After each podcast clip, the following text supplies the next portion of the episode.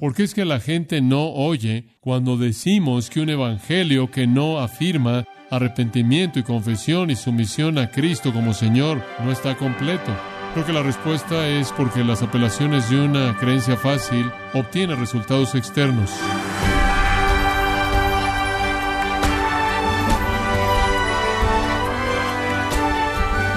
Sea usted muy bienvenido a su programa Gracias a vosotros con el pastor John MacArthur. Es comprensible querer que la mayor cantidad posible de personas se salven y vayan al cielo. Pero ¿qué sucede cuando dejamos que ese deseo distorsione el Evangelio que predicamos? Cuando se suavice el Evangelio, ¿es más fácil de digerir? La verdad es que el camino a la salvación es muy estrecho, como dice la Biblia, y es necesario ofrecerle a la gente las indicaciones precisas. Usted debe proclamar el Evangelio que Jesús enseñó, las verdades duras, es todo. Por eso quiero invitarle a que nos acompañe a continuación con el pastor John MacArthur, con ese enfoque en la serie titulada El Evangelio según Jesucristo, en gracia a vosotros. Quiero que tenga su Biblia lista. Vamos a estar considerando algunas escrituras seleccionadas conforme explicamos en nuestra serie acerca del señorío de Cristo el asunto de la naturaleza de la fe salvadora, la naturaleza de la fe salvadora. En una conferencia de la Biblia hace varios años atrás, un orador bien conocido trajo un mensaje de la salvación. Él defendió que decirle a la gente no salva que deben rendirse a Cristo es lo mismo que predicar salvación por obras. Él definió la salvación como el regalo incondicional de vida eterna dada a gente que cree los hechos de Cristo, sea que escojan o no obedecerlo. Y uno de sus puntos principales fue que la salvación puede o no alterar la conducta de una persona. La vida transformada, dijo él, es deseable, pero aun si no ocurre cambio alguno en el estilo de vida, el que ha creído los hechos del Evangelio y ha recibido a Cristo puede descansar en la certeza del perdón y el cielo. Eso se encuentra en todos lados en nuestra sociedad, en la predicación en la actualidad. Multitudes se acercan a Cristo en esos términos mismos. Creen que no hay un precio real que pagar, responden gustosamente cuando se les ofrece el perdón, responden gustosamente cuando se les ofrece el prospecto del cielo, victoria sobre la muerte, no tienen sentido de la severidad, de la culpabilidad que tienen delante de Dios, no tienen deseo de ser liberados, particularmente de la esclavitud al pecado, y ciertamente no tienen un deseo abrumador de obedecer a Cristo. Estoy convencido de que personas así están engañadas por un evangelio corrupto. La fe que están recibiendo y la fe sobre la que se están apoyando únicamente es una afirmación intelectual o quizás un entendimiento emocional de algo o alguien que pueda resolver sus problemas y no salvará. Sin embargo, esta es la forma más común de evangelismo. Y muchos están predicando este tipo de mensaje débil y engañoso. Supongo que necesitamos hacer la pregunta, ¿es nuevo esto? Y la respuesta francamente no es nuevo en absoluto. Y si usted sigue la historia de la iglesia desde los padres que vivieron apenas después de la primera iglesia hasta la actualidad, descubrirá que este tipo de evangelio de creencia fácil siempre ha sido promovido. Y la gente estaba reaccionando a él a lo largo de toda la historia de la iglesia, postulando y afirmando la diferencia entre ese evangelio y el verdadero evangelio. Por ejemplo, seleccione a una luz brillante en la historia de la iglesia cristiana llamada Martín Lutero. Ahora, Martín Lutero peleó más que cualquier otra persona por la verdad de que el hombre es salvado por qué? Por la fe y no por las obras. Él nunca se desvió en su insistencia de que las obras, no obstante, son necesarias para certificar la fe. En el prefacio, por ejemplo, al comentario de Romanos de Martín Lutero le escribió esto. La fe no es algo en lo que se sueña, una ilusión humana, aunque esto es lo que muchas personas entienden por el término. Cuando ven que no es seguida o por una mejoría en la moralidad o por buenas obras, mientras que muchos está diciendo todavía acerca de la fe, caen en el error de declarar que esa fe no es suficiente, que debemos hacer obras si vamos a volvernos rectos y alcanzar la salvación. La razón es que cuando oyen el Evangelio no entienden el punto en sus corazones y a partir de sus propios recursos, inventan una idea que llaman creencia, la cual tratan como fe genuina. Todo siendo igual, no es más que una fabricación humana, una idea, sin una experiencia correspondiente en las profundidades del corazón, por lo tanto es ineficaz y no seguida por un mejor tipo de vida. Fin de la cita. No es fe en absoluto, únicamente la llaman fe. Lutero procede a escribir en el comentario a los romanos, la fe, no obstante, es algo que Dios efectúa en nosotros, nos cambia y volvemos a nacer por parte de Dios. La fe hace que el Adán viejo muera y nos hace hombres bastante diferentes en corazón, en mente y en todas nuestras facultades, y está acompañada por el Espíritu Santo. O cuando llega a la fe, qué cosa tan poderosa, activa, viva y creativa es. No puede hacer algo diferente que bondad en todo momento. Nunca espera preguntar si hay alguna buena obra que hacer, en lugar de que antes de que la pregunta se haga, ha hecho la obra y sigue haciéndola. Un hombre no activo de esta manera es un hombre sin fe. Él está buscando fe y buscando buenas obras, pero no sabe lo que la fe es, ni sabe lo que son las buenas obras. No obstante, él sigue hablando cosas absurdas acerca de la fe y las buenas obras, es imposible de hecho separar las obras de la fe, así como es imposible separar el calor y la luz del fuego. Fin de la cita. Así lo dijo Martín Lutero. Hay una fe falsa, una fe de sueño, una ilusión que no cambia nada. Esa no es fe salvadora. Hay muchas citas que podrían ser dadas para sustanciar que esta ha sido la esencia de la doctrina de la Iglesia a lo largo de todos los años desde el Nuevo Testamento. Pero trayéndolo al tiempo moderno, una cita de A.W. Pink, quien dijo mucho del tema, por cierto, pero en 1937 escuchen lo que él escribió. Los términos de la salvación de Cristo son afirmados de manera equivocada por el evangelista actual. Con muy raras excepciones, el evangelista del día actual le dice a sus oyentes que la salvación es por la gracia y es recibida como un regalo gratuito, que Cristo ha hecho todo por el pecador y nada queda más que él crea que confíe en los méritos infinitos de su sangre. Y es tan amplia esta concepción que prevalece en la actualidad en círculos ortodoxos y con tanta frecuencia ha sonado en sus oídos y ha echado raíces tan profundas en sus mentes que el hecho de que alguien ahora lo desafíe y lo denuncie como ser algo tan inadecuado y tan inclinado de un lado, como llegar al punto de que es engañoso y esté equivocado, lo coloca a uno instantáneamente con el estigma de ser un hereje y de ser acusado de deshonrar la obra terminada de Cristo al inculcar salvación por obras. Fin de la cita. Exactamente el mismo asunto. Hubo en esos días un mensaje de los evangelistas que llamaba a una creencia que no produjo cambio y cualquier persona que hablara en contra de esto era acusado de predicar salvación por obras. Pink dice la salvación es por la gracia, por la gracia únicamente. No obstante, la gracia divina no es ejercida a expensas de la santidad porque nunca hace concesiones con el pecado. También es verdad que la salvación es un regalo gratuito, pero una mano vacía debe recibirla no una mano que todavía se aferra fuertemente al mundo. Algo más que creer es necesario para la salvación. Un corazón que está arraigado en rebelión en contra de Dios no puede creer de manera salvadora. Primero debe ser quebrantado. Y solo aquellos que están ciegos espiritualmente declararían que Cristo salvará a cualquiera que menospreciara su autoridad y rehusara su yugo. Esos predicadores que le dicen a los pecadores que pueden ser salvos sin dejar sus ídolos, sin arrepentirse, sin rendirse al señorío de Cristo, están tan equivocados y son tan peligrosos como otros que insisten que la salvación es por obras y que el cielo debe ser ganado por sus propios esfuerzos. Fin de la cita. ¿Por qué la gente no oyó? ¿Por qué la gente no oyó a los primeros padres? Que predicaron una fe que producía una vida transformada. ¿Por qué no escuchan en la actualidad? ¿Por qué es que la gente no oye cuando decimos que un evangelio que no afirma arrepentimiento y confesión y sumisión a Cristo como Señor no está completo?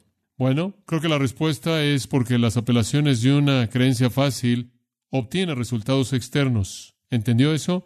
Creo que obtienen resultados externos. La gente responde, hace usted el Evangelio fácil, la gente responde, viene al frente, camina por el pasillo, cuenta los números, tantos fueron salvos, y lo que tenemos en la actualidad es una forma de evangelismo que realmente fue popularizada y diseñada por Carlos G. Finney, quien desarrolló el sistema invitacional como lo conocemos en la actualidad. Carlos G. Finney fue un abogado de Nueva York, sin preparación teológica formal de ningún tipo. Él tuvo una mente hábil, lógica, él se convirtió en 1821, él se convirtió en un evangelista popular y un evangelista de avivamiento, él creía completamente que la salvación era un resultado de una decisión humana. Él creía que el hombre podía tomar esa decisión humana porque no estaba depravado por naturaleza. Él tenía cierta inclinación hacia el pecado, pero no era su constitución, y por lo tanto él tenía la capacidad dentro de sí mismo para escoger lo que era lo correcto. Y entonces Finney determinó que debido a que el hombre podía hacer lo que era lo correcto, debido a que no estaba depravado de manera innata, que lo que tenías que hacer es trabajar en la voluntad del hombre, y si podías activar la voluntad del hombre o motivar la voluntad del hombre, él haría la decisión correcta. Pero conforme usted analizaba tras bambalinas para revisar lo que quedaba después de que Finney hacía su trabajo, sus colaboradores no pudieron reconocer el pequeño número de convertidos que permanecieron fieles. En una carta a Finney fechada el 25 de diciembre de 1834, James Boyle hizo estas preguntas.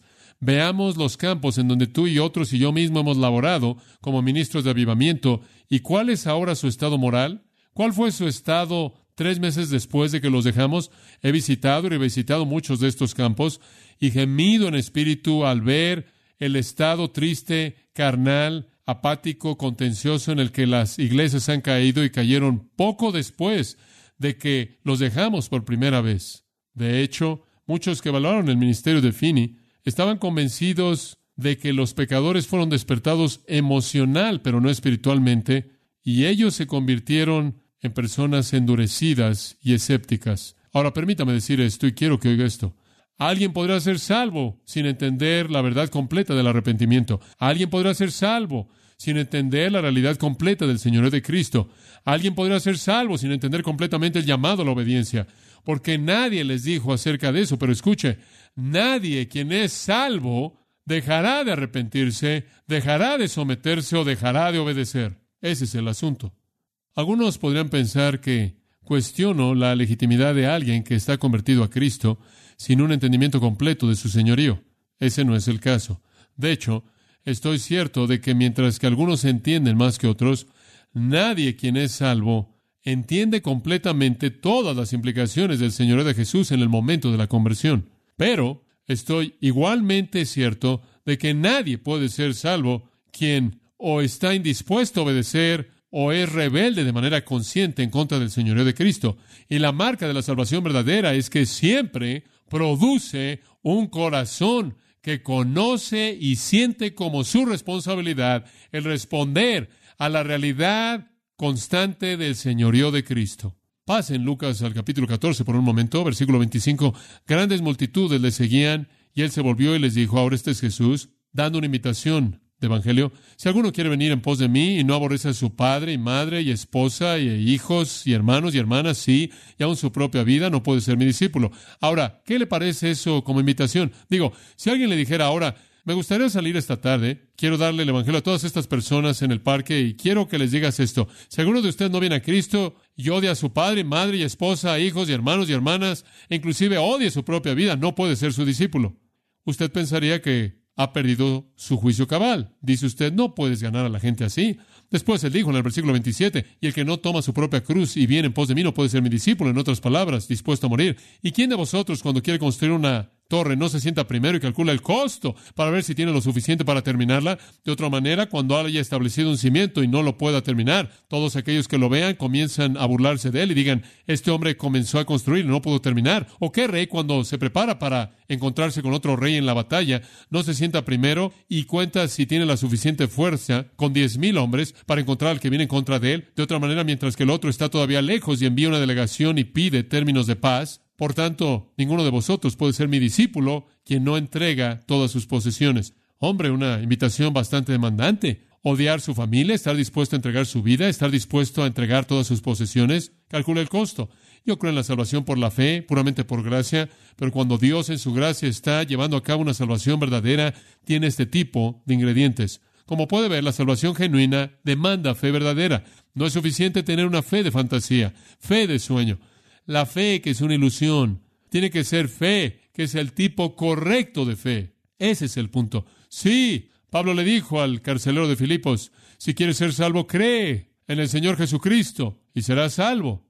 Todo aquel que cree será salvo, pero la pregunta es, ¿qué tipo de fe? ¿De qué tipo de fe estamos hablando?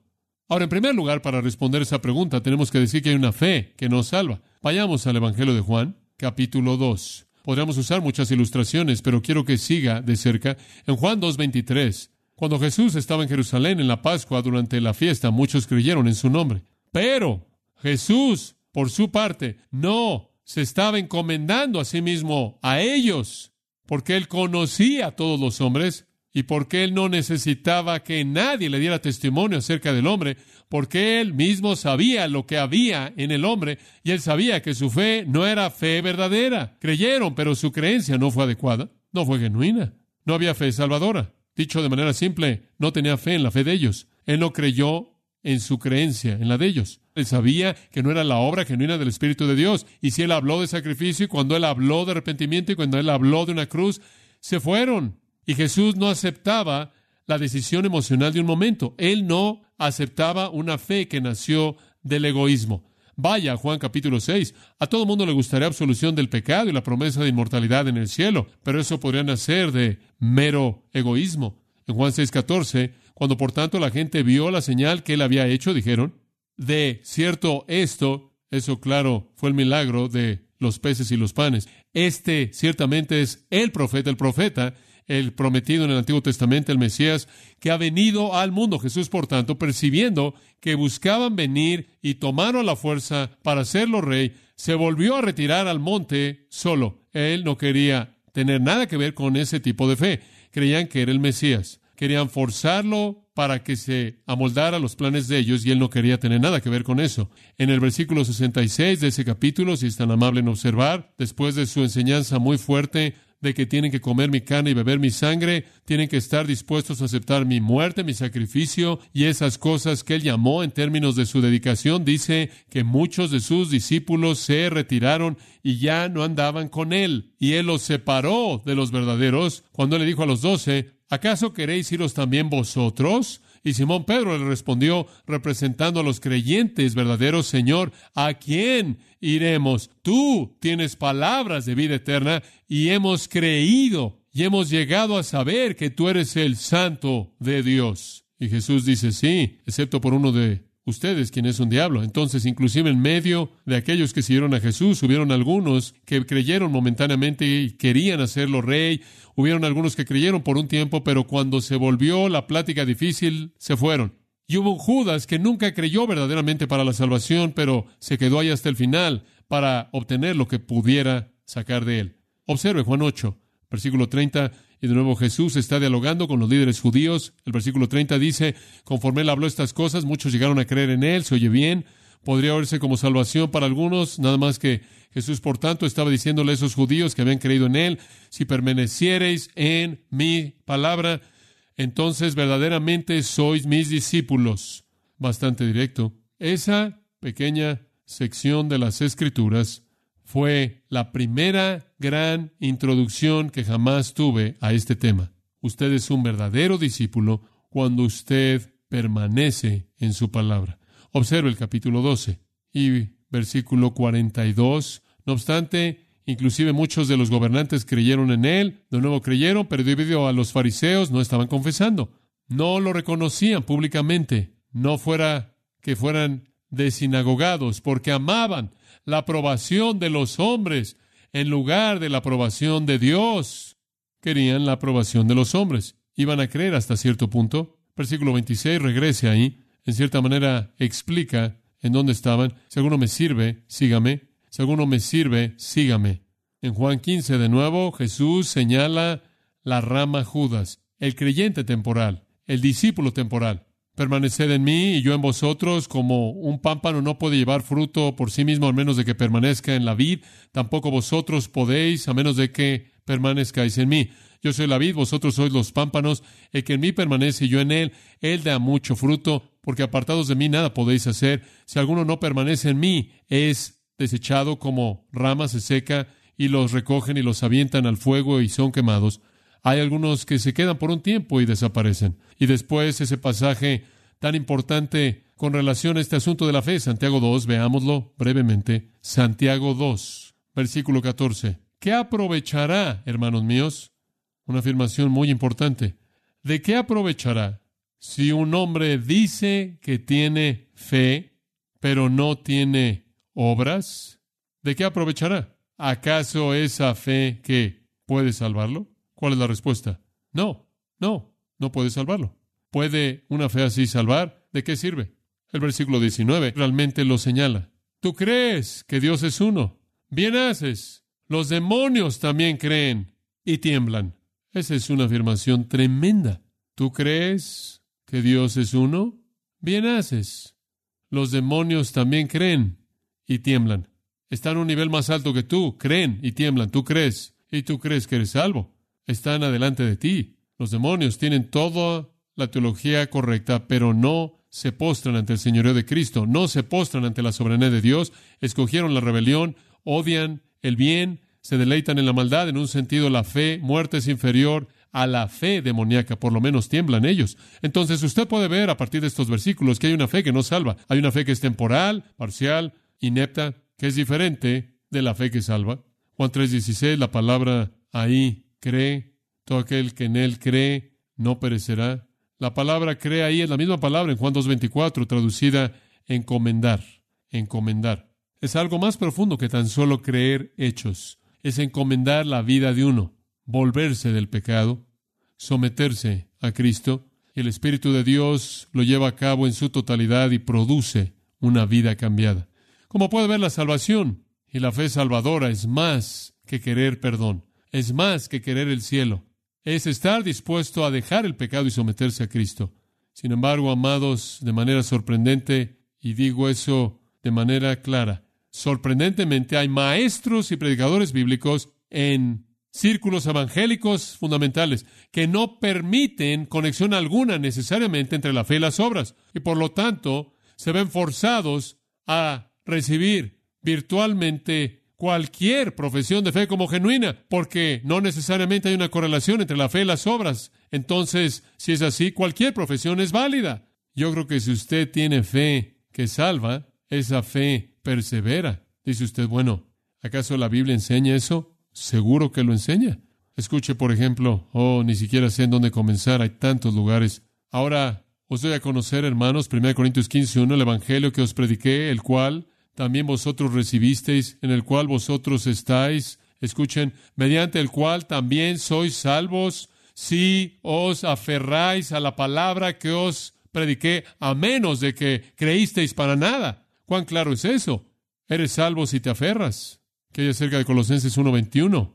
Y a vosotros que estabais antes aislados y erais hostiles en vuestra mente, involucrados en obras malas, sin embargo el ahora os ha reconciliado en su cuerpo carnal mediante la muerte, para presentaros delante de él santos y irreprensibles, en otras palabras, han sido salvos, versículo 23, si de hecho continúan en la fe, firmemente establecidos y nunca movidos de la esperanza del Evangelio, y si no han continuado de manera estable, es la contraparte, y si no han continuado en la fe, y se han alejado de su esperanza en el Evangelio, nunca fueron salvos. La perseverancia es parte de la obra salvadora de Dios. Él no solo nos asegura mediante decreto divino, Él persevera mediante su Espíritu en nosotros, en la fe. Observe Hebreos, veamos un par de versículos ahí. Abra su Biblia en Hebreos capítulo 2, vamos a verlo rápidamente, quizás media docena de escrituras rápidamente para afirmar esto en su mente. Hebreos 2.1, por esta razón, Pongamos una mayor atención a lo que oímos, no sea que nos alejemos, porque si la palabra hablada mediante ángeles fue inalterable y toda transgresión y desobediencia recibió una recompensa justa, ¿cómo escaparemos si descuidamos una salvación tan grande? En otras palabras, el mensaje aquí es, miren, más vale que estemos seguros de que tenemos una salvación de la cual no nos desviamos de lo contrario, no escaparemos del juicio de Dios. ¿Por qué? Porque si nos alejamos de lo que una vez creímos, nos dirigimos al juicio y esa es evidencia de que nunca fuimos salvos. Para comenzar, capítulo 3, versículo 14, esto es tan claro porque nosotros, y me encanta este versículo 14, porque nos hemos vuelto participantes de Cristo, sí, nos aferramos al principio de nuestra certeza firme hasta que el fin. 4.14. Debido a que tenemos un gran sumo sacerdote quien traspasó los cielos, Jesucristo el Hijo de Dios, sostengámonos firmemente a nuestra confesión. Capítulo 6, versículo 11. Y deseamos que cada uno de vosotros muestre la misma diligencia para reconocer la certeza plena de la esperanza hasta el fin, para que no seáis perezosos, sino imitadores de aquellos quienes mediante la fe y la perseverancia heredan las promesas. Capítulo 10 y versículo 34, de nuevo, mismo concepto, porque vosotros mostrasteis compasión hacia los prisioneros y aceptaron con gozo que se llevaran vuestra propiedad, sabiendo que tienen para vosotros una mejor posesión y una permanente. No dejen vuestra confianza, necesitan la perseverancia y recibiréis lo que fue prometido, versículo 36. Mientras tanto, por un poco de tiempo, versículo 37, el que está por venir vendrá y no se tardará. Y mientras tanto, mi justo vivirá porque por la fe. Y si él retrocediere, mi alma no tiene placer en él. Pero nosotros no somos de aquellos que retroceden para destrucción. Aquí está, sino de aquellos que tienen fe para la perseverancia del alma. Hebreos 10, 39. Hebreos 12, 14. Esto es tan claro. Buscad la paz con todos y la santidad. Esto es el estar apartados, la piedad, la virtud, sin la cual nadie verá al Señor. Todos los que ven al Señor serán santificados.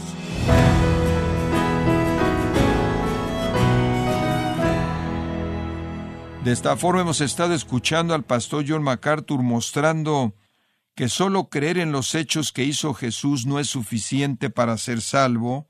Todo esto parte de la serie El Evangelio según Jesucristo, en gracia a vosotros. Estimado oyente, tenemos disponible para usted uno de los libros más importantes que ha escrito el pastor John MacArthur, titulado El Evangelio según Jesucristo un profundo estudio en las enseñanzas del Señor Jesucristo y puede obtener su copia en gracia.org o en su librería cristiana más cercana. Recuerde que usted puede descargar en audio transcripción gratuitamente los sermones de esta serie El Evangelio según Jesucristo, así como todos aquellos que he escuchado en días, semanas o meses anteriores en gracia.org. Si tiene alguna pregunta o desea conocer más de nuestro ministerio, como son todos los libros del pastor John MacArthur en español, o los sermones en CD, que también usted puede adquirir, escríbanos y por favor mencione la estación de radio por medio de la cual usted nos escucha en gracia a vosotros. Es importante conocer no solo el país y ciudad de donde usted nos escucha, sino también la radio. Para quienes contactan nuestro ministerio por primera vez, pueden solicitar una copia del mensaje de promoción sin costo alguno, un mensaje por oyente únicamente. Si usted vive en los Estados Unidos o Puerto Rico, escríbanos a Gracia Vosotros, P.O. Box 4000, Panorama City, California, 91412 o puede escribirnos a través del siguiente correo electrónico radio arroba En nombre del pastor John MacArthur, nuestra coordinadora de estaciones Marilina Caruli y del personal, le damos las gracias invitándole para que nos acompañe en la próxima edición para continuar desatando la verdad de Dios un versículo a la vez, aquí, en Gracia a Vosotros.